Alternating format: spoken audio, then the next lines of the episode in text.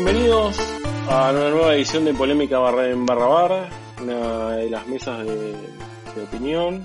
La verdad que como dijimos desde el año pasado, un milagro de la tecnología, la ciencia y la vida personal, poder hacer estos episodios de tecnología.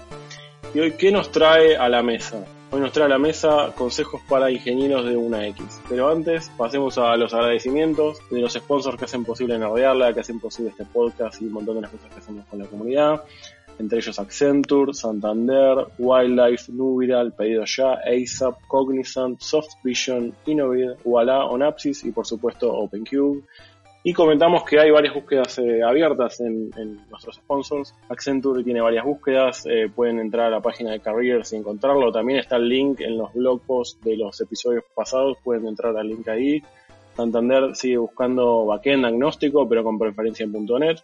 Wildlife Studio sigue buscando Site Reliability Engineer con experiencia en Linux, AWS y Kubernetes. Nubiral está buscando un DevOps Engineer Senior con conocimientos en Linux, monitoreo, scripting, Bash, Python, herramientas de CI/CD, orquestación, automatización en general y ASAP está buscando un Technical Service Manager y un Senior Product, un senior product Designer. Creo que es la primera vez que tenemos búsquedas que son un poco más eh, de manager o más de producto, así que me encanta que estamos ampliando nuestro horizonte de búsquedas laborales. Y ahora pasemos a, esta mesa, ¿no? La verdad que esta mesa eh, originalmente la tenía en los bookmarks desde el año pasado y fue inspirada en un tweet de Shekar Kirani del año pasado, que no sé si recuerdan, de los 10X Engineers, donde hacía una descripción eh, un tanto exagerada quizás, ¿no? Polémica. Que ya no sabía si era... Sí, polémica. Poco ortodoxa. Que no, que no sabía si es verdad o mentira. Y describiendo a un ingeniero de 10X, porque obviamente vamos a hacer la traducción al, al castellano para no saber ni pegan. Un ingeniero 10X es como un unicornio de los recursos humanos que eh, va a resolver mucho, mucho, mucho de los problemas de tu empresa, bueno, con un cierto costo, en el sentido de que mucha gente decía, bueno, lo estás describiendo a un, a un brilliant jerk, que ahí pregunto a la mesa cómo sería una traducción al español de, de un brillante eh, sorete, forro, ahí la editor después forro, va a poner. Sí. No, no podemos insultar, pero sí.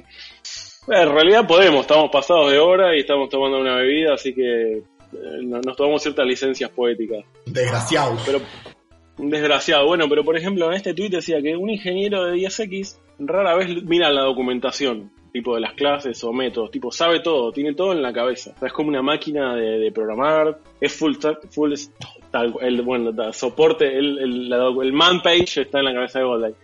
El ingeniero de 10X también es full stack, eh, si el QA le dice, mira, acá le pifiaste con tu código, el tipo va y lo arregla en dos minutos, pues sabe toda su codebase, se la sabe de memoria, no les gustan las reuniones. Hay uno que es muy bueno que dice, los ingenieros de 10X generalmente tienen su computadora, su escritorio configurado en eh, blanco y negro y lo customizan todo, tipo, tienen pinta de hacker. Falta que diga que usan una capucha para trabajar y trabajan de noche y no les gustan las reuniones. Pero bueno, este, este estereotipo de persona, que creo que todos los que estamos en esta mesa y todos los que están en el chat conocen a alguna, un individuo de estas características, me llevó a encontrar otro artículo que es el originador o la incepción de, este, esta columna, que es ¿qué pasa con el resto de los mortales? ¿Qué pasa con los que somos del montón? Los del Monton Army, en ese sentido, y por eso le puse... Eh, consejos para ingenieros de una X, o sea, gente que debería ser del paro normal. ¿Y de dónde viene esto de una X, 2X, 3X, 4X? Yo pensé que era un invento moderno, como todo lo que pasa en sistemas, pero eh, se origina en un estudio de 1968, cuando los programadores eran programadores y las computadoras eran computadoras. En esa época, eh, al final de los 60, hay un estudio conducido por Sackman, Erickson y Grant, después vamos a dejar el link en, detalle del episodio, es donde estudiaron a programadores con 7 años de experiencia y encontraron que hay un ratio entre el peor y el mejor. Eso es como el, el 10x. El, el, mejor programador te rinde 10 veces lo que el, tu peor programador. Esa sería como la explicación de, de, las X. Encontraron que la relación entre el peor programador y el mejor es de 20 a 1. Es bastante. Y para debugging es de 25 a 1. O sea, tu mejor debugger trabaja 25 veces más rápido que tu peor debugger. Y eh, la ejecución de velocidad, y de ahí viene, es de 10 a 1. En fin, lo que otra cosa que no encontraron es que no hay relación entre la experiencia del programador y su calidad del código y su productividad. O sea, vos estás empezando en sistemas o estás en el pico de tu carrera, eso no implica que tu código sea mejor o peor. Y creo que estamos todos de acuerdo que hemos visto gente que es muy buena desde el principio de su carrera y gente que es muy horrible en el pico de su vida productiva. Algo interesante también y ya nos ponemos a, charlar un poco de lo que serían los tips de productividad. En realidad, los tips de consejos para One Ex Engineer tiene que ver con lo que es la, productividad. Y esto es en cómo te manejas en el laburo. Cómo, cómo tomas tus decisiones laborales. Vos empezás a laburar y ¿qué haces? Lo que te dice tu jefe, lo que te dicen tus compañeros, tratás de seguir a la manada. Es importante tener un cierto criterio y esto por ahí uno lo aprende cuando se va de un trabajo a otro, donde vos te llevas la experiencia anterior y caes en la nueva y a veces por ahí no te sentís muy cómodo en la organización o, la gente está muy cómoda, pero vos decís, acá me hacen ruido algunas cosas. Eso es porque traes tu baja anterior y tratás de marcharlo en tu compañía actual. Por eso las reglas que vamos a tirar acá en general están orientadas a como guías para la vida. No sé si tuvieron el libro de Bart Simpson de Guía para la Vida, yo lo tuve cuando era adolescente y me sentí eh, un, flashback a, mi niñez.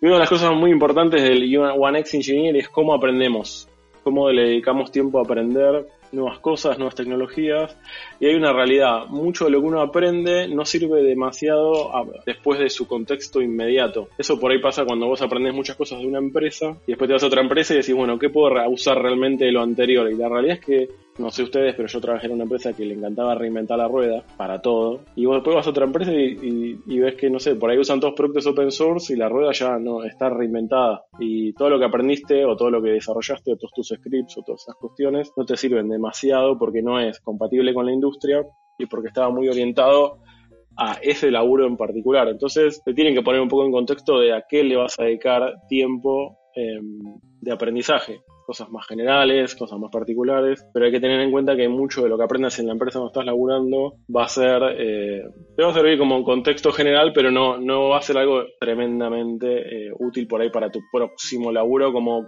conceptos duros. O sea, en líneas generales uno se lleva de todos lados. Otra cosa interesante es, hay que aprender cosas que se enganchen unas con las otras y con unas con las otras. Y en este caso el artículo decía, bueno, voy a practicar eh, mis skills de tipeo para poder codear más rápido. Otra cosa que podemos hacer también es mejorar nuestros skills de, nuestros skills de scripting, cosas más transversales, cosas que se puedan aplicar y que te ahorren más tiempo y te permitan eh, avanzar más rápido. Y algo muy relevante, que esto lo agrego yo, que es la importancia de la comunidad y del mentor, y la comunidad como mentor, eso por ahí es para otro episodio, pero uno cuando aprende siempre tiene un mentor, ya sea en, en cualquier etapa de tu carrera, calculo, y esto termine esta idea podemos discutirlo un poquito en la mesa, es cómo eh, aprendo de los demás y cómo aprendo en particular de los errores que cometen los demás. Yo creo que una de las misiones de una de las grandes objetivos de CISARMI es que la gente cometa menos errores y en realidad que no vuelva a cometer errores que alguien ya cometió. O sea, si yo manqué con algo, lo comparto para que la otra persona directamente diga, ah, mira, ya alguien se pone una cagada acá, voy a tratar de evitarlo. ¿Cómo, ¿Cómo es la relación de ustedes con sus mentores? ¿Recuerdan, tienen o tienen mentados? No sé si alguno quiere compartir. Yo tengo mentados, no mentores en este caso, por lo menos en esta, en donde estoy ahora. Este, por ahí mi rol es medio particular porque yo estuve mucho tiempo manejando un equipo y ahora estoy volviendo a desarrollar. Y eso también es bastante, es como andar en bicicleta, no te olvidas nunca, pero también le perdes la práctica no te vas a tirar a hacer un Tour de France este, al toque. Em, entonces, si bien no tengo un mentor fijo, este, sí tengo por ahí chicos que han trabajado hace 5 o 6 años conmigo y son como mi, mi pilar. O sea, por ahí me encuentro en algún punto que no puedo salir y es tipo, che, ¿me das una mano con esto? Y el hecho de tener esa confianza de hacer tantos años que laburamos juntos y etcétera, te, te ayuda un montón. Yo creo que es muy importante poder tener a alguien que puedas ir y preguntarle, che, ¿qué onda con esto? ¿Me puedes dar una mano? Revisame este código, mira este branch, lo que sea, aunque sean 10 minutos, pongamos un share screen, no sé, lo, lo, que sea necesario. Este, creo que eso es una de las cosas que, que más tenemos que aprender a hacer. Tenemos que ser humildes y decir, mira, la verdad, esto me estoy dando la cabeza contra la pared hace tres días.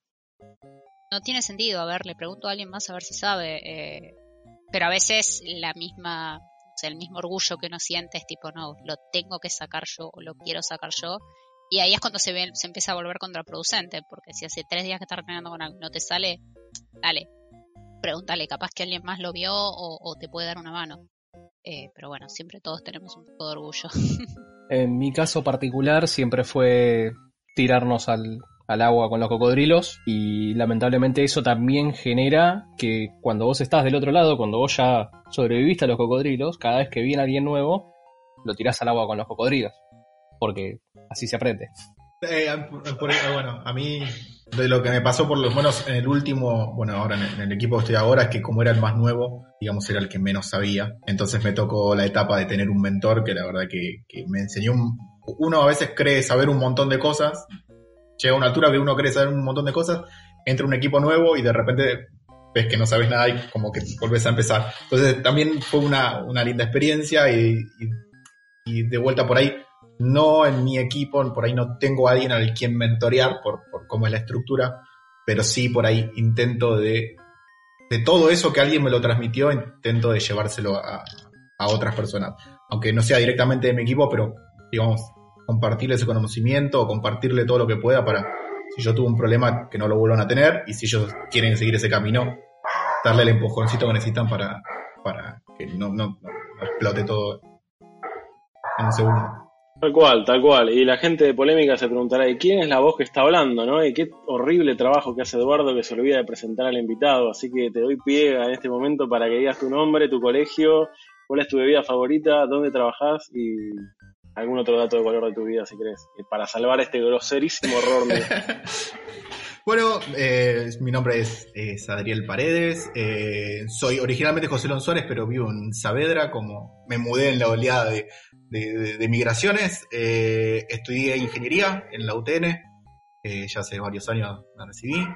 Y ahora trabajo en el mismo lugar donde trabaja Godlike, en, Red Hat, pero no estamos en el mismo equipo. Estoy en el equipo de, ingeniería de JDPM y Druls bueno, me, desempeño como, como senior eh, software engineer ahí para, para el equipo de Foundation, que es la base tecnológica, digamos, del producto.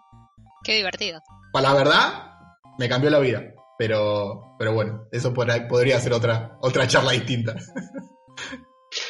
Bueno, genial. Pasando eh, un poco más para adelante lo que tenemos en el contenido de hoy, algo importante para el ingeniero de una X o One X Engineer es el desarrollo profesional. Yo me imagino que ustedes que están acá en la mesa conmigo y todos los que nos están viendo por YouTube y todos los que nos van a escuchar por Spotify ya escucharon la mesa Everything is Awesome o Todo es Increíble que hicimos el año pasado con Vicky, donde hablamos de por qué el desarrollo profesional es importante para la vida profesional y traigo algunos, algunos puntos que hablamos en ese momento.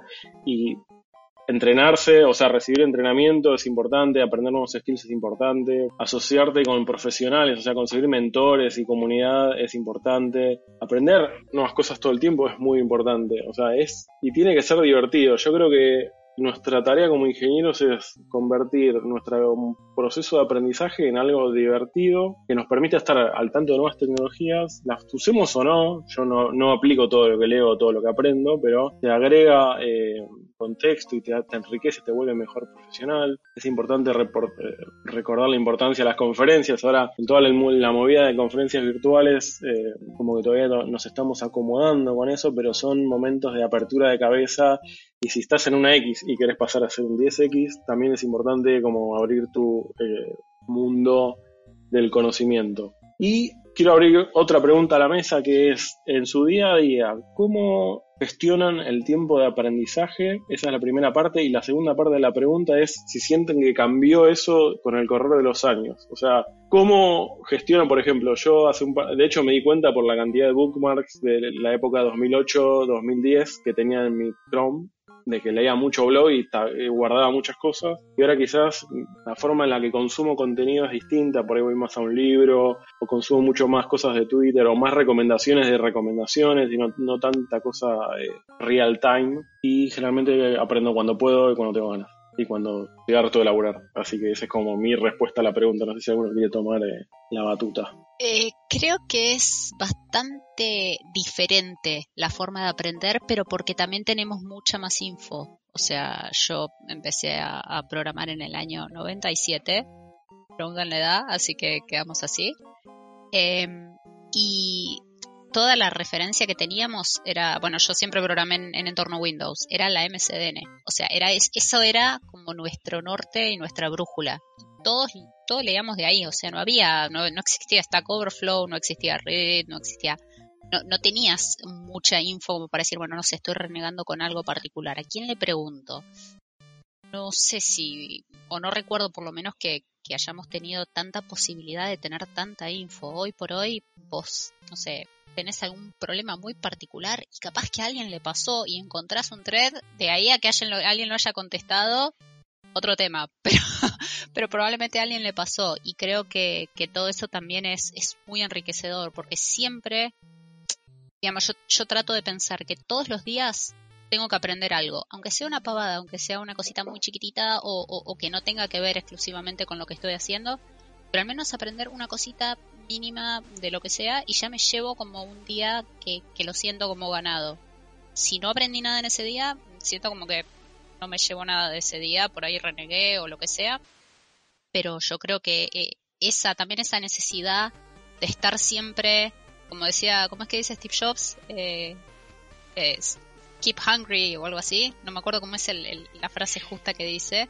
Como que siempre, stay hungry, stay hungry. Como que siempre tenés que, querer aprender algo más y, estar atrás de las cosas. Yo creo que eso es también un poco sin ir a la, al tema del 10X, que para mí el 3DS rosa lo, no sé, lo ridículo por las cosas que dice si uno trata de destilarlo, eh, terminás teniendo como algo de decir, bueno, tenés un desarrollador o un ingeniero que hace solo lo indispensable versus otro que realmente le pone ganas. Y no sé, si ve un código o algo que no funciona bien, te dice, che, mira, esto la verdad lo podríamos mejorar, podríamos hacer otra cosa. Después tenés el otro que le das el ticket, te lo labura, te lo hace todo, pero no, no va más allá de su cajita y de lo que ve. Yo creo que esa por ahí es un poco la, la diferencia y cómo yo trato de siempre seguir aprendiendo cosas. Y en mi caso particular, este, desde que nosotros hace unos años nos mandaron al Reinvent en Las Vegas, nosotros estábamos en tecnología muy vieja y el Reinvent fue tipo, nos voló la cabeza, terrible, porque es realmente muy diferente a cómo estábamos laburando. Y en ese momento fue tipo, hay todo un mundo que no tenía ni idea que existía. Este, así que a partir de ahí fue tipo, nada, tratar de tomar agua con una manguera de bombero, pero a poquito vamos aprendiendo.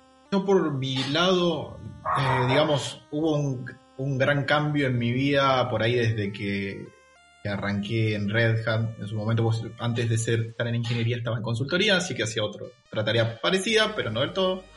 Pero de alguna manera yo en un principio lo que hacía era aprender. Eh, aprendía algo, tipo, uh, tengo que aprender esta tecnología, tengo que aprender esta otra cosa y, con el tiempo lo que fue pasando, o, fui mutando en que aprendí a aprender. Parece redundante, pero el hecho de que aprendí a aprender hizo que, que empiece a comprender las tecnologías de la, de, de, la misma manera. O sea, poder abstraerme de la tecnología concreta e ir hacia, hacia el entendimiento de qué significa. Y después sí aprender las particularidades de cada una de las cosas. Pero pasé de estar centrado en, la tecnología, uh, tengo que aprender Java, bueno, aprendo Java, Java, Java, Java. Ah, bueno, ¿por qué no empiezo a aprender mejor ese, todo este universo de los objetos? Y después veo si es Java o si es cualquier otra cosa, digamos. Pero yo creo que mi clic en, digamos, ahí es donde se aceleró por ahí el, conocimiento que fui adquiriendo, cuando aprendí a aprender. Y eso me, abrió una cantidad de puertas infinitas y un nivel de, de entendimiento y de, velocidad de aprendizaje que, por ahí no, no lo había conseguido antes. Sí, y creo que eso es, eso me, encantó eso de aprender a aprender, porque en definitiva todos empezamos en esto y por más que tengamos guías y, páginas para chequear y documentación y podamos leer de todo, lo que uno tiene que encontrar y lo que una de las cosas que en mi opinión diferencian a alguien que está recién empezando de alguien más senior es justamente encontrar la forma que tiene de, aprender y de incorporar el conocimiento y de poder aplicarlo después. Vos podés estudiar para una certificación, eh, te puede ir bien, te puede ir mal. Bueno, si te fue mal, por ahí cambias un poco la forma en la que estudias hasta que encontrás con algo que te funciona perfecto. Y, de ahí en, más, listo, ya sé que para mí me funciona esto. no sé, para mí me funciona hacer un TXT con lo que fui haciendo y tenerlo ahí como para, ah, claro, esto se hacía así. Eh, ese tipo de cosas y eso es lo, una de las cosas más importantes, aprender a aprender. Bueno, es muy importante, ¿no? Creo que cualquiera que esté escuchando este podcast puede tomar un momento, poner pausa y hacer una introspección, por ahí pensar qué aprendí hoy, qué voy a aprender mañana, estoy en la mierda, me quiero ir a plantar papas al sur, me metió en sistema, ¿no? Sí, el, el parripollo móvil, y después darle play para seguir hablando. Y ahora, mira, traemos un tema importante acá que nos va a contar un poco Adriel desde su lado de la experiencia. Nosotros como sysadmines o por ejemplo más de tecnología es como odiamos todo el lenguaje de programación, pero no. Hay herramientas que funcionan mejor que otras y acá le doy el paso a Adri para que nos eh, cuente un poco de esto. Bueno, buenísimo. Eh, un poco, digamos, tiene que ver también, está enganchado con, la cuestión de, aprender a aprender, digamos. Em, porque a veces cuando uno piensa en programación, piensa en un lenguaje específico. O ahí piensa en, uy, tengo, soy programador Java, o soy programador C Sharp, o, lo que sea, digamos, ¿no? Específico de un lenguaje particular. Pero creo que la importancia o lo que hace a un programador, o, lo que hace que un programador mejore es, es que un programador no piensa en un lenguaje único, como, que, como si existiese un lenguaje único y perfecto, como que yo voy a resolver todas mis cosas con Python. Y me caso con Python y programo de acá hasta que termine mi existencia con Python. Más allá de que esté buenísimo, digamos, ¿no? Una cosa no quita la otra, ¿no? Eh, pero digamos, no hay, no hay un lenguaje único, no hay que cerrarse un lenguaje único, porque en la vida del programador va a pasar por un millón de cosas. Entonces, eh, creo que eso es uno de los puntos fundamentales, no casarse directamente con y, esa, y eso, y durante la experiencia, durante el, transcurso de la vida del programador, te vas dando cuenta que hay lenguajes que son mejores dependiendo del contexto, ¿sí? Que hay lenguajes que están más preparados para la industria en general, que hay lenguajes que están más pensados, o no más pensados, pero que en los últimos años se dedican a, a, a, la, inteligencia artificial o a las interfaces de usuario, eh, lenguajes específicos de dominio, digamos. Hay, hay un montón de cosas que uno empieza a aprender y pinturea, dependiendo de la situación, con un lenguaje u otro.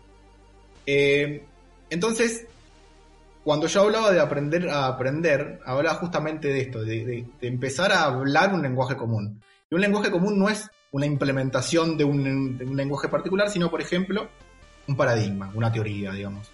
Yo sé programar Java, buenísimo, pero yo puedo trasladar todos los conceptos que programo en Java a C Sharp o, a Python o a, Haskell o, a Scala, digamos.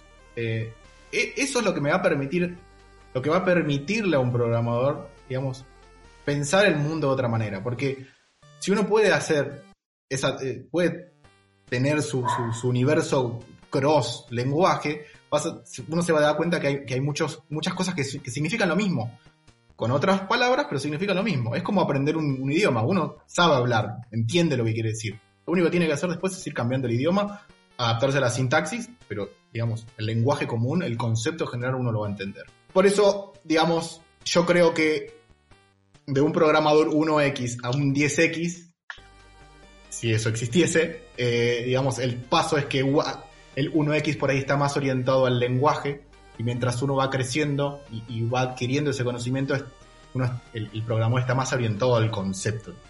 Sí, más allá de eso, o sea, además de eso, sí hay lenguajes, y esto por ahí sí me voy a detener cinco, un segundito entre cada una de las diferencias para hablar de diferentes lenguajes, porque por ahí, listo, buenísimo, Adriel, ya dijiste un montón de los conceptos, pero ¿cuáles son los lenguajes? ¿Qué es mejor para cada cosa?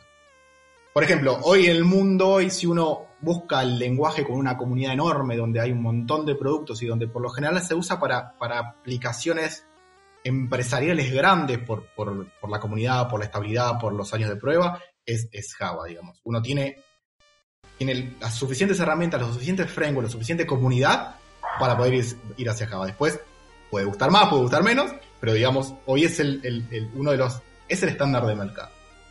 Sin embargo, si uno está en un ambiente de Microsoft, donde corre computadoras en Microsoft, donde tiene bases de datos de Microsoft, donde tiene todo su ecosistema de Microsoft, pensar en Java puede ser algo que por ahí no sea la mejor solución. Y entonces entra el, punto de vista de C Sharp, que son, primos hermanos, son lenguajes muy parecidos, pero dependiendo de ese contexto donde el universo que reina es Microsoft, C Sharp tiende a ser un poco mejor. Em, lo mismo con Python o con Ruby. Python y Ruby son lenguajes que son similares, tienen cosas de sintaxis que hacen que se parezcan, algunas cosas, digamos, tiene, o por lo menos en sus inicios tenían unos conceptos bastante similares, después cada uno fue divergiendo en sus cosas, pero digamos, son, Python y Ruby son lenguajes altamente expresivos, altamente legibles, ¿sí? Que en el último tiempo Python empieza a ganar terreno y se empieza a dedicar también hacia la inteligencia artificial, donde con un montón de adeptos, como hace eh, y Ruby por ahí queda un poco más en desuso, sin embargo, Ruby es uno de mis lenguajes favoritos, pero eh, tienen que ver con eso, tienen que ver en la forma en la que se lee, en la forma en que se escribe el lenguaje. JavaScript hoy por hoy es casi 400% del de facto para escribir eh, interfaz de usuario. Si no, vamos y hablamos con Elon Musk, le preguntamos por qué usó JavaScript para el Dragon Crew. Eh, pero JavaScript hoy es uno de esos grandes universos que permite escribir interfaz de usuario. Si uno mira un poquito más, TypeScript es el JavaScript tipado hecho por Microsoft, que es un lenguaje súper interesante para, para poder escribir interfaces eh, de usuario. PHP, eh, bueno, eh, podemos hablar cosas de PHP. Hoy quedó un poco más en desuso por las tecnologías de JavaScript, si estamos hablando de software empresarial, software grande que necesite gran mantenimiento. PHP está más dedicado para cosas más chicas, digamos. Lo, siento mucho. Eh, y bueno, ahí hay un par de frameworks que uno se tendría que llevar a la cabeza cuando, cuando escucha JavaScript para no perderse, como jQuery, como React, como Vue, como Redux, que son diferentes frameworks que, construyen todo el, 80% de las grandes aplicaciones que se encuentran en, dando vueltas por la web. Y después tenés lenguajes como Go, C, C++, son un poco más hardcore. Go tiende a ser un, un C++ con vitaminas, más elegante, rápido, que se utiliza para, para, aplicaciones que necesiten mucha velocidad, un footprint de memoria muy chico, y que necesiten una agilidad para ir hacia la nube. Después podemos discutir infinitamente si Java versus Go, hay una discusión grande hoy por ahí en el mercado entre qué uso Java, Python, Go, Después vemos, eh, eso lo podemos discutir, cada uno va a tener su punto de vista diferente, todos los puntos de vista son válidos, pero es, cierto que Go es un lenguaje que hoy está marcando eh, tendencia para, resolver ciertas aplicaciones dentro de lo que es ambientes como Kubernetes. Y después hay lenguaje hardcore, que ahí ya hay que tener, digamos, una necesidad real. Digamos, si uno va a usar Haskell, es porque realmente necesita usar Haskell y conoce Haskell, si no, digamos, no, no tiene ningún sentido. Eh, por eso Elon Musk usó JavaScript, no Haskell de usuario. Me parece que hay una tendencia más o menos clara, eh, más allá que me encante No sé si acá con esta parte hay una pregunta, si no... Eh, no, yo quiero contar simplemente la fuerza que estoy haciendo y la fuerza que deben estar haciendo muchos en el chat para no empezar la Flame War. Porque, viste, cuando hablamos de lenguaje de programación es muy peligroso. Pero nada, chicos que nos están leyendo en el chat, sepan que de este lado también estamos haciendo un esfuerzo para tratar de mantener todo muy profesional. No, no, no, hay que patear el tablero. Yo quiero que cada uno de ustedes me digan cuál es el mejor lenguaje y cuál es la mierda más basofia que tuvieron que programar. Así, en esas palabras. ¿Y por qué es PHP? gusta... O, no, o no, no, estamos, no llegamos ahí todavía. ¿Qué dice el abogado? Eh, acá de en Zapatillas me dice que, corte un poco porque no, puede saltar a defender a todos los lenguajes de programación, pero pueden eh, hacer los comentarios al respecto, ¿no? No sé por qué no pusiste Perl en, la lista de lenguajes, porque el bot de Cisarmi sigue en Perl y tiene más uptime que Slack, así que eh, creo que vale la pena mencionarlo. Yo como comentario acá en, en esto, en una empresa que no voy a nombrar, era todo un super engine empresarial escrito en Java y hubo una discusión con un 10x engineer diciendo que en PHP era todo más rápido y mucho mejor y en una especie de viaje interoceánico de avión reescribió todo el core de Java a PHP lo logró meter en la compañía pero 5, 6, 7, 8, 10 años después reconoció que fue una gran cagada porque perdió un montón del andamiaje corporativo, no quiero decir corporativo, pero bueno, un montón de cosas que te brinda Java que no tiene PHP y ahora se querían cortar eh, alguna extremidad tratando de mantener toda esa pelotera de, código PHP. Sí, los lenguajes no son solamente el lenguaje, digamos. Eh, y eso creo que es fundamental porque eso también uno lo aprende con el tiempo, digamos. El lenguaje es el lenguaje es el IDE, es la comunidad. La comunidad creo que es, si no hay comunidad no hay lenguaje, o sea, no importa, no importa en qué quieras programar, si no tenés una comunidad el lenguaje no va a existir nunca. Entonces, eh, yo creo que si uno va hacia el mundo corporativo, son puntos que hay que tener en cuenta. Uno no puede ir y tirarse en un lenguaje moderno nuevo si no tenés algo para persistir en una base de datos. Algo básicamente, a menos que quiera, bueno, iniciar todo el círculo virtuoso de, tus propios frameworks mágicos para persistir, pero la verdad, yo ya no quiero hacer esa cosa. Yo quiero que venga, venga acá, venga el cosito, lo pongo ahí, ¡pum! se guardó, listo, nos vamos a dormir, todos contentos, todo probado, todo testeado. No me tengo que levantar a las 3 de la mañana para ver por qué PHP no me persistió en la base de datos, digamos, qué sé yo. Cada uno puede tener su. Cada uno puede meterle el riesgo que quiera a su vida. Hagamos un Identity Manager. Hagamos nuestra propia criptografía. ¿Por qué no? ¿Por qué no? Y bueno, algo que mencionaste recién que es importante, y acá por ahí pasamos al próximo tema, es qué onda con el testing. Yo lo, es como algo que todavía nunca aprendí bien, y por acá todos creo que podemos aprender un poco de qué es testing, cómo funciona, qué mi vida, por qué va a ser maravillosa si yo hago TDD, por ejemplo. Y ahí te, te paso la palabra. Bueno, bárbaro. Mira, yo era otra persona antes del testing. me hace acordar el sketch de, de Leslie ¿viste? Pero yo era, yo era, digamos, yo hacía las cosas distinto. Hacía, programaba, pensaba distinto. El testing yo creo que es hasta por momentos más importante que la programación misma, es más importante que cualquier, cualquier otro de los conceptos, porque es, es te define la forma en la que, el ingeniero piensa, define la forma en la que uno piensa la resolución de un problema. Y, en la ingeniería la resolución del problema lo es todo, es, es el paso, es la, metodicidad, es la repetitividad de las cosas. Entonces, el, el, testing te permite eso. Y después, y, y es verdad que hay, hay no hace falta probar todo lo que pasa en el universo. Uno no va a probar si, si al objeto le puedo setear y me devuelve la variable que le acabo de setear, porque sería, no, tendría sentido. No tendría sentido. Hay cosas que no valen la pena. Digamos, eso es, también es parte del sentido común, ¿no?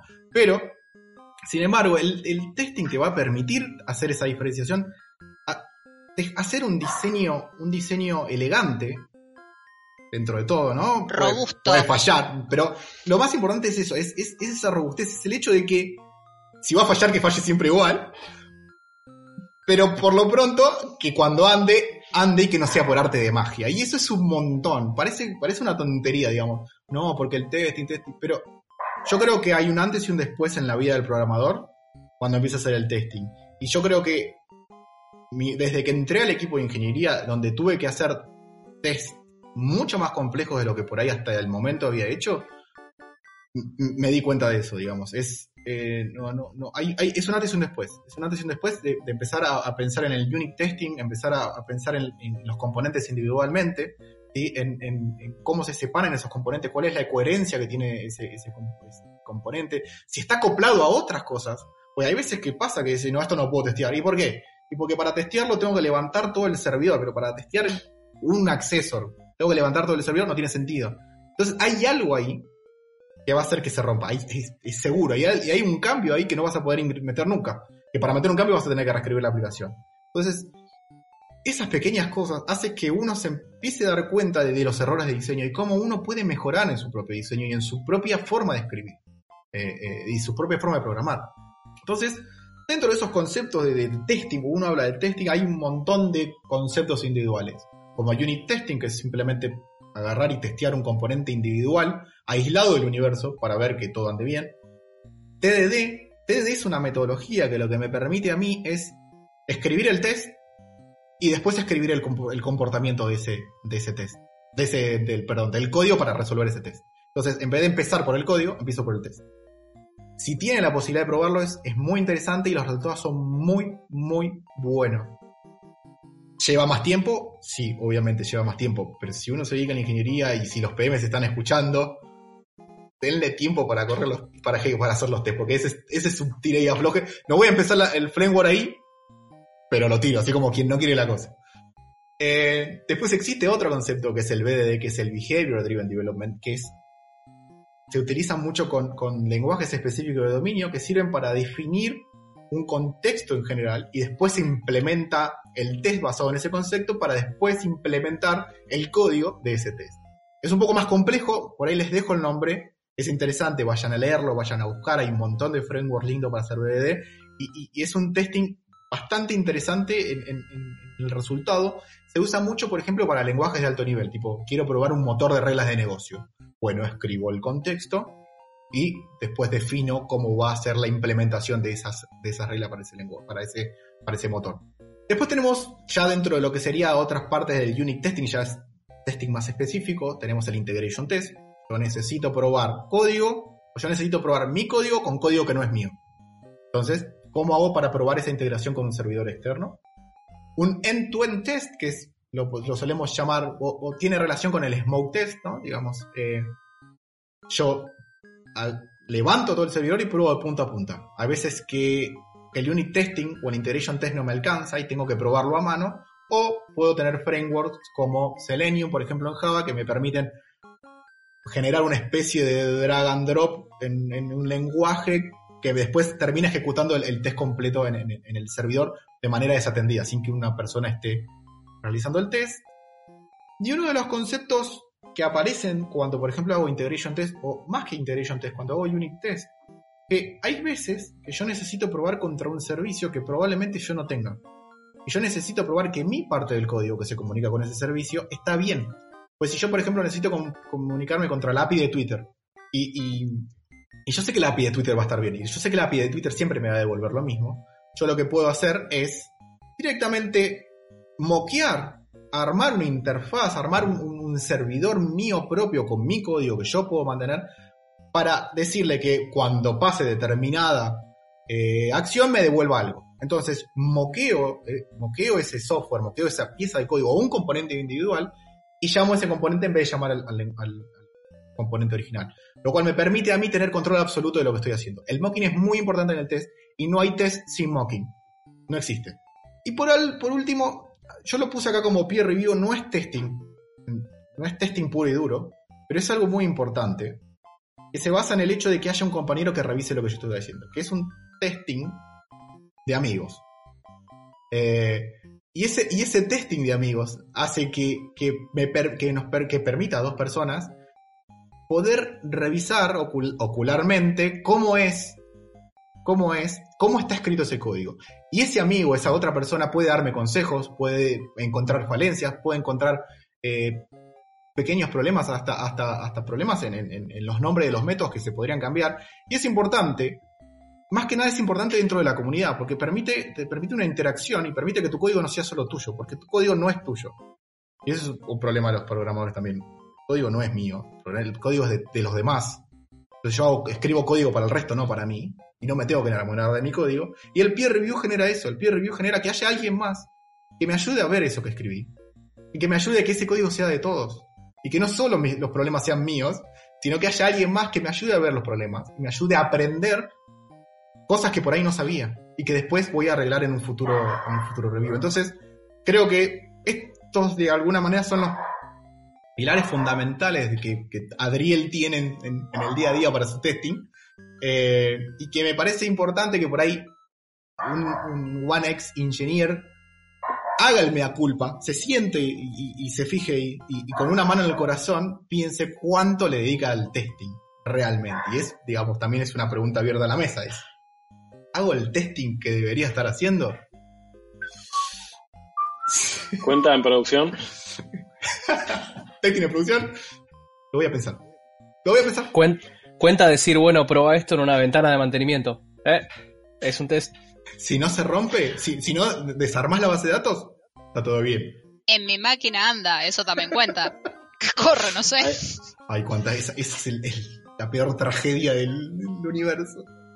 Eh, lo que me parece muy interesante de lo que dijiste con el tema del peer review, y eso es lo que estuvimos charlando varias mesas atrás, es eh, cuando salió lo de la aplicación Cuidar, eh, dijeron que iban a poner el código en un repositorio de GitHub.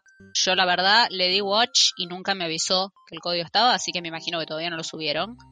también pasó con lo, de la, lo del voto voto electrónico que dijeron, sí, sí, nosotros vamos a publicar el código y nunca lo publicaron, porque creo que todavía está ese pensamiento de decir, si yo publico el código, en realidad puedo estar mostrando vulnerabilidades o algo así, en vez de verlo del otro lado. O sea, si yo te publico el código, la gente me va a poder ayudar a mejorarlo. Entonces también está esa cosa de las, del, del, celo de decir, no, no te publico mi código porque sé que en realidad no está bueno o no sé, no está óptimo o lo que sea y no quiero que me lo critiquen. Entonces, nada, yo doy la aplicación ya compilada, listo, correlo. Eh, pero creo que hay ciertos casos como la aplicación Cuidar o como la parte del voto electrónico que sí deberían ser open source y que todo el mundo los pueda revisar y hacerlos o sugerir los, los, pull requests que tengan ganas. Eh, se pueden discutir, como siempre, como cualquier proyecto, eh, pero bueno, me vino justo a la, cabeza eso que justo estuvimos discutiendo anteriormente, así que me parece súper válido, este, como nosotros como programadores, digamos, bajar un poco la, el,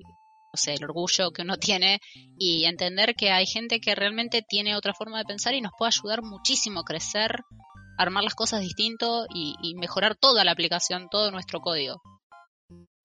Sí, yo creo que los tres primeros pull requests son los más difíciles de todos, porque uno por ahí, yo, yo también venía con la idea de, ah, esto me lo van a revisar un montón de personas, bueno, ahora el equipo trabajo para la comunidad, entonces digamos hay muchas, muchos ojitos que están mirando eso. Y algunos comentarios son ásperos, más teniendo en cuenta que hay gente de muchos lados del mundo y que cada uno escribe en inglés como, como puede, como yo, digamos, una rusticidad absoluta. Entonces, digamos, hay, hay, barreras comunicacionales y tabúes que hay que romper. Pero una vez que se rompen eso, uno entiende que hay mucha más gente queriendo ayudar que romper. Y creo que eso es lo, importante de la comunidad y por qué la comunidad es tan importante y creo que eh, muchas de esas aplicaciones se están perdiendo de un, de un gran, de un gran potencial. Eh, porque me parece que no, no van a encontrar una forma mejor de escribir código que que, haya alguien más que esté mirándolo para ayudar. Yo lo hago, lo hago con el equipo de consultoría, porque, porque sí, digamos, todavía me, dieron acceso a, ciertos repositorios y yo los miro. Y cada tanto le digo, lo, lo pingueo por privado, mira, che, tal y tal cosa. Ah, bueno, y terminan arreglando. Y yo creo que esas cosas hacen, hacen que, todo sea mejor, que, que el código, el resultado final, la calidad del código final sea mejor. Y ahí es donde por ahí un 10X ingeniero solo no va a hacer que su calidad del código sea mejor, los que van a hacer que la calidad sea mejor es el equipo, es la comunidad completa. Eso, eso es calidad, no una sola persona. Definitivamente, algo que estaba pensando en todo el tema del testing por ahí, no tanto para la persona que hace desarrollo, sino para el que hace cosas de producción o, administrador de sistema, digo, ¿cómo testeas un servicio en vivo? O sea, o una nube o una API pública, eso lo dejamos pendiente quizás para otro episodio, pero bueno, tenemos que llevarnos la cultura del testing y llevarlo a nuestras propias cosas. Y creo que ya podemos pasar como al próximo lote de temas.